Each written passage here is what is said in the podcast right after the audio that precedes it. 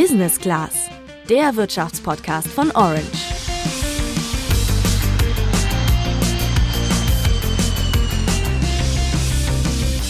Egal ob Benzin, Lebensmittel oder Heizkosten, gefühlt wird gerade alles teurer. Für das gleiche Geld bekomme ich einfach viel weniger als vor einem Jahr. Und das Phänomen, dass dein Geld entwertet wird, nennt man Inflation. Im November lag die Inflationsrate bei 5,2 Prozent im Vergleich zum gleichen Monat des Vorjahres. Das ist ganz schön hoch, denn so massiv ist die Geldentwertung zuletzt im Jahr 1992 gewesen. Und trotzdem bist du bei so einer Inflation nicht ganz machtlos. Wie so eine Inflation eigentlich zustande kommt und wie du dein Geld davor schützen kannst, klären wir in dieser Folge. Außerdem schauen wir uns mal an, ob es jetzt ewig so weitergeht oder ob vielleicht die nahe Zukunft besser aussehen könnte. Ich bin Juliane. Und ich bin Luca. Kleines Rätsel für dich am Anfang der Folge.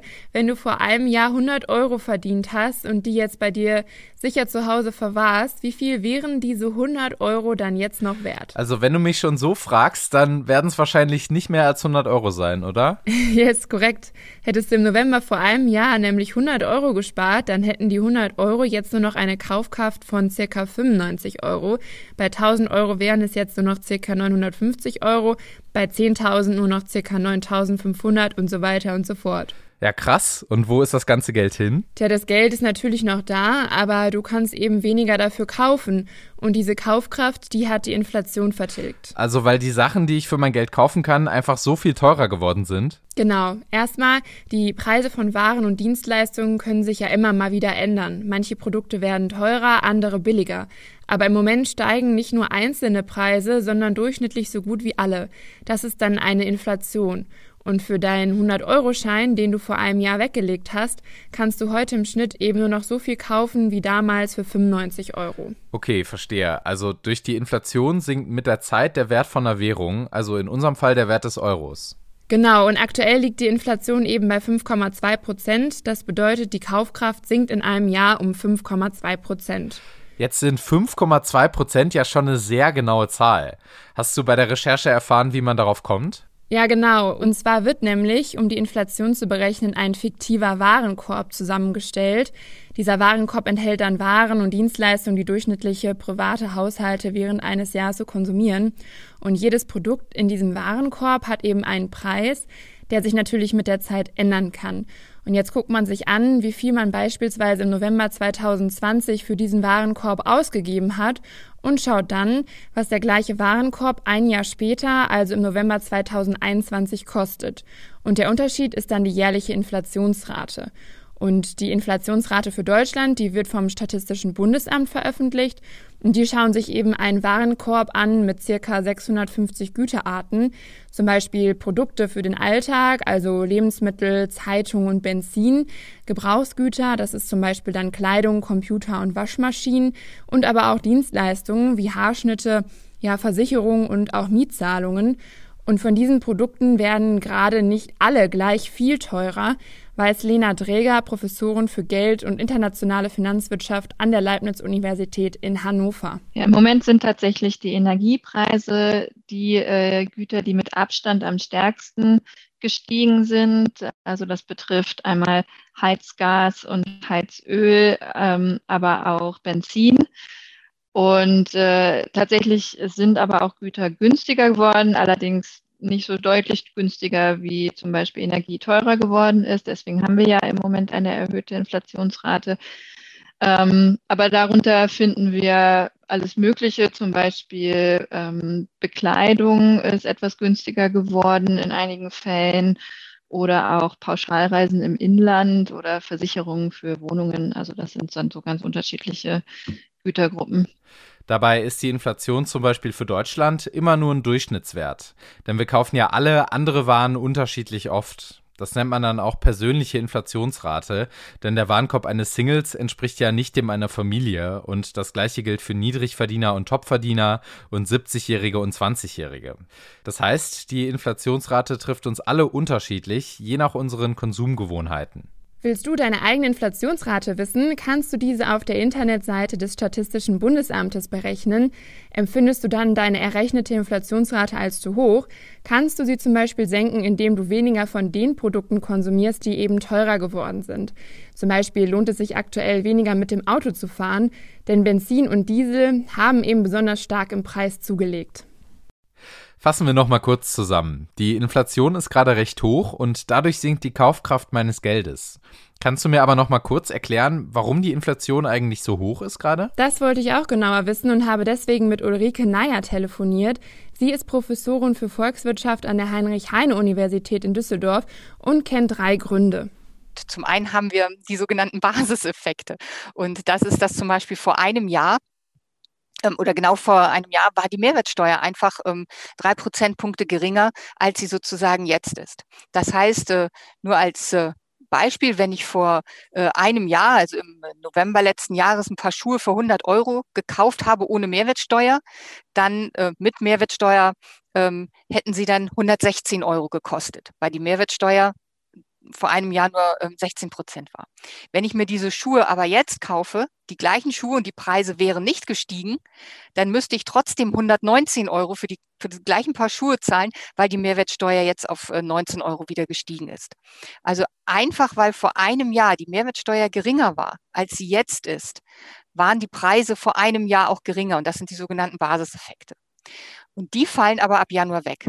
Das heißt, diesen Preis, Anstieg aufgrund der geringeren Inflation, äh, aufgrund der geringeren Mehrwertsteuer, die ich vor einem Jahr hatte und jetzt die höhere, ähm, das fällt ab Januar weg. Das heißt, ähm, da werden die Inflationsraten ähm, das wirkt äh, senkend auf die Inflationsrate. Vielleicht noch kurz zum Verständnis, warum diese Effekte wegfallen. Die Inflation wird ja, wie wir gelernt haben, aus einem jährlichen Preisvergleich ermittelt und die aktuelle Inflation von 5,2 Prozent basiert auf einem Vergleich der Preise von heute mit den Preisen von 2020. 2020 gab es aber vom 1. Juli bis zum Ende des Jahres die Senkung der Mehrwertsteuer um 3%. Das bedeutet, die wieder erhöhte Mehrwertsteuer erhöhte auch die Preise und damit auch die Inflation. Ohne diesen Effekt würde die Inflation heute geringer ausfallen. Ja, und im nächsten Jahr, in 2022, werden wir die Preise mit denen aus diesem Jahr, in der wieder die normale Mehrwertsteuer von 19 Prozent erhoben wurde, vergleichen. Die Normalisierung der Mehrwertsteuer wird im nächsten Jahr daher nicht die Preise und damit auch nicht die Inflation erhöhen. Neben diesem Basiseffekt gibt es aber zwei weitere Effekte, dazu Professorin Neyer. Dann der zweite Effekt, warum wir, oder die zweite Ursache, warum wir im Moment so hohe Inflationsraten haben, ist eben pandemiebedingt. So die, die Nachfrage ist stark gestiegen, als die Wirtschaft wieder angesprungen ist. Ähm, und man hat so aufgestaute Konsumwünsche. Und auch das wird sich ja möglicherweise im nächsten Jahr wieder zurückbilden. Und der dritte Punkt ist, der, ist die, der betrifft die Angebotsseite. Wir haben eben derzeit ähm, erhebliche Lieferengpässe. Das heißt, die, ähm, die Waren sind gar nicht ähm, da. Das heißt, wir haben auf der Angebotsseite Probleme. Also eine hohe Nachfrage trifft auf ein geringes Angebot. Und diese Lieferengpässe betreffen jetzt nicht nur ähm, die Waren, ähm, was ich wie Computer und äh, also für den Endverbraucher, sondern auch für ähm, Vorprodukte und also Produkte, die in den, in den Gütern verarbeitet werden. Und wenn die Unternehmen Probleme haben, diese Güter zu bekommen, also diese Vorprodukte zu bekommen, dann äh, ja, haben sie auch wiederum höhere Kosten oder sie gar nicht da oder sie müssen hohe Frachtkosten zahlen und die höheren Kosten für die Unternehmen schlagen sich dann auch wieder in den Preisen nieder. Wenn mein Geld bei einer Inflation entwertet wird, dann ist es ja auch richtig schlecht für mein Erspartes, oder? Das wird dann ja auch automatisch weniger wert. Wenn du dein Geld daheim hast oder auf unverzinsten Girokonten oder Sparbüchern, dann ja. Und das machen in Deutschland echt viele. Eine Postbank-Umfrage zeigt, dass beide so beliebt sind wie seit zehn Jahren nicht mehr. 62,5 Prozent der Sparer haben ihr Geld tatsächlich auf dem Girokonto und jeder zweite Sparer nutzt noch ein klassisches Sparbuch, obwohl es auf diesen beiden Konten kein bisschen Zinsen gibt. Also volle Inflationskatastrophe. Ja, und das hat gravierende Folgen. Wenn du zum Beispiel jetzt auf deinem Sparbuch 1000 Euro zur Seite legst, dann sind diese 1000 Euro in einem Jahr bei einer Inflation von 5,2 Prozent nur noch ungefähr 950 Euro wert. Na, fühlst du dich gerade ertappt? Nicht so schlimm. Denn wenn du dein Geld noch auf Girokonten oder Sparbüchern hast, dann hör jetzt gut zu. Wir erklären dir, wie du dein Geld vor der Inflation schützt und zeigen dir sogar, wie du mit wenig Geld in Immobilien investieren kannst. Neben der Investition in Aktien stehen zum Beispiel auch ETFs als einfache und vermeintlich risikoärmere Variante im Vergleich zu Einzelaktien zur Verfügung. Ein ETF kann man sich vorstellen wie einen Korb eine, mit einer Vielzahl an einzelnen Aktien, in die man investiert. Das bekannte Beispiel ist ja der MSCI World. Da sind zum Beispiel über 1600 Einzelaktien drin, sodass man mit einem einzigen Investment schon gut diversifiziert ist, also sprich das Risiko auf verschiedene Unternehmen aufgeteilt hat. Das war die Finanzbloggerin Lisa. Sie ist Fachinformatikerin und legt seit zehn Jahren Geld an der Börse an. Auf ihrem Blog Aktiengram und bei Instagram gibt sie jede Menge praktische Infos zum Thema Geldanlagen und das nicht nur zu klassischen Anlageformen. Neben Aktien und ETFs kann man sein Geld auch in Gold- oder Kryptowährungen investieren. Hier bietet sich beispielsweise ein Investment in Bitcoin an. Man sollte auch hier vorher überlegen, wie viel Prozent seines Geldes man in Investments wie Kryptowährungen investieren möchte. Und auch bietet sich für die meisten Menschen mit einem regelmäßigen monatlichen Gehalt, also Geldeingang hier ein Sparplan an. So kann man sich dann überlegen, wie viel Prozent man zum Beispiel in ETFs und wie viel man in Krypto investieren möchte. Und ja, auch das Thema Immobilien kann man in Betracht ziehen. Hier ist aber im Vergleich zu einem ETF deutlich mehr Einarbeitung und Recherche nötig und auch ein gewisser wiederkehrender Aufwand, beispielsweise Renovierungsarbeiten oder auch die Mietersuche sollte man hier auch beachten. Alle von Lisa genannten Anlagen, also Aktien, ETFs, Gold, Kryptowährungen oder auch Immobilien, sind natürlich risikoreicher, als wenn du dein Geld einfach auf einem Sparbuch hast. Deswegen benötigen sie auch einen gewissen Rechercheaufwand. Aber machen wir mal ein kleines Rechenbeispiel. Während der DAX, also der Index der mittlerweile 40 wichtigsten deutschen Aktien, sich in den vergangenen zehn Jahren circa verdreifacht hat, gab es durchschnittlich eine Inflationsrate von 1,3 Prozent in den letzten zehn Jahren. Hättest du also 1000 Euro in einen DAX-ETF investiert, hättest du jetzt circa 3000 Euro. Hättest du dein Geld dagegen zu Hause in der Spardose gelassen, hättest du jetzt ca. 130 Euro weniger Kaufkraft. Auf dem Spar- oder Girokonto sieht es nicht viel besser aus. Wenn du mehr zum Thema Aktien und ETFs erfahren willst, dann hör gern mal in unsere Podcast-Folge vom 21. Januar rein. Und mit Sicherheit lohnt sich dann auch die Folge vom 7. Oktober. Darin geht es nämlich um die Frage, wie du richtig mit finanziellen Risiken an der Börse umgehst. Neben Aktien und ETFs schauen viele Anleger häufig auch auf Gold und neuerdings auch auf Kryptowährungen, um ihr Erspartes vor der Inflation zu schützen. Während Gold seinen Ruf als inflations- und krisensicherer Wert über eine lange Zeit aufgebaut hat, ist bei der recht jungen Anlageklasse Krypto aktuell noch nicht final absehbar, ob diese Inflationsschutz bietet. Das liegt daran, dass es zum Beispiel den Bitcoin erst seit 2009 gibt und wir bis vor kurzem eine nahezu inflationslose Zeit erlebt haben. Ja, mehr zum Thema Bitcoin und wie du damit auch reich werden kannst, erfährst du in unserer Podcast-Folge vom 26. November 2020. Fünftens kannst du auch in Immobilien investieren und das schon mit relativ wenig Geld. Und wenn du dir jetzt denkst, hä, ich habe doch gar nicht das Vermögen, um mir jetzt eine Wohnung oder ein Haus zu kaufen, dann hat Lisa von Aktiengram da noch mal ein paar andere Wege. Es gibt an der Börse tatsächlich unzählige verschiedene Möglichkeiten, in Immobilien zu investieren. Wer beispielsweise gerne am deutschen Wohnungsmarkt investiert wäre, könnte zum Beispiel über ein Investment in das deutsche Unternehmen Vonovia nachdenken. Von Vonovia hast du vielleicht schon mal was gehört. Das Unternehmen mit Sitz in Bochum ist einer der größten Wohnungseigentümer in Deutschland und verdient natürlich vor allem an steigenden Immobilienpreisen und steigenden Mieten mit. Die Vonovia-Aktie hat in den vergangenen fünf Jahren um fast 80 Prozent an Wert gewonnen. Hier hättest du mitverdienen können. Du solltest dir aber auch überlegen, ob das mit deinen Moralvorstellungen klargeht. Denn Profite mit Wohnraum zu machen, kann man durchaus auch kritisch sehen. Lisa kennt da noch zwei Alternativen. Es finden sich auch unzählige andere Unternehmen, die in Immobilien investieren. Das sind sogenannte REITs. REIT steht für Real Estate Investment Trust und das sind Unternehmen, die als eine Art Kapitalsammelstelle für Kapitalanlagen im Immobiliensektor dienen.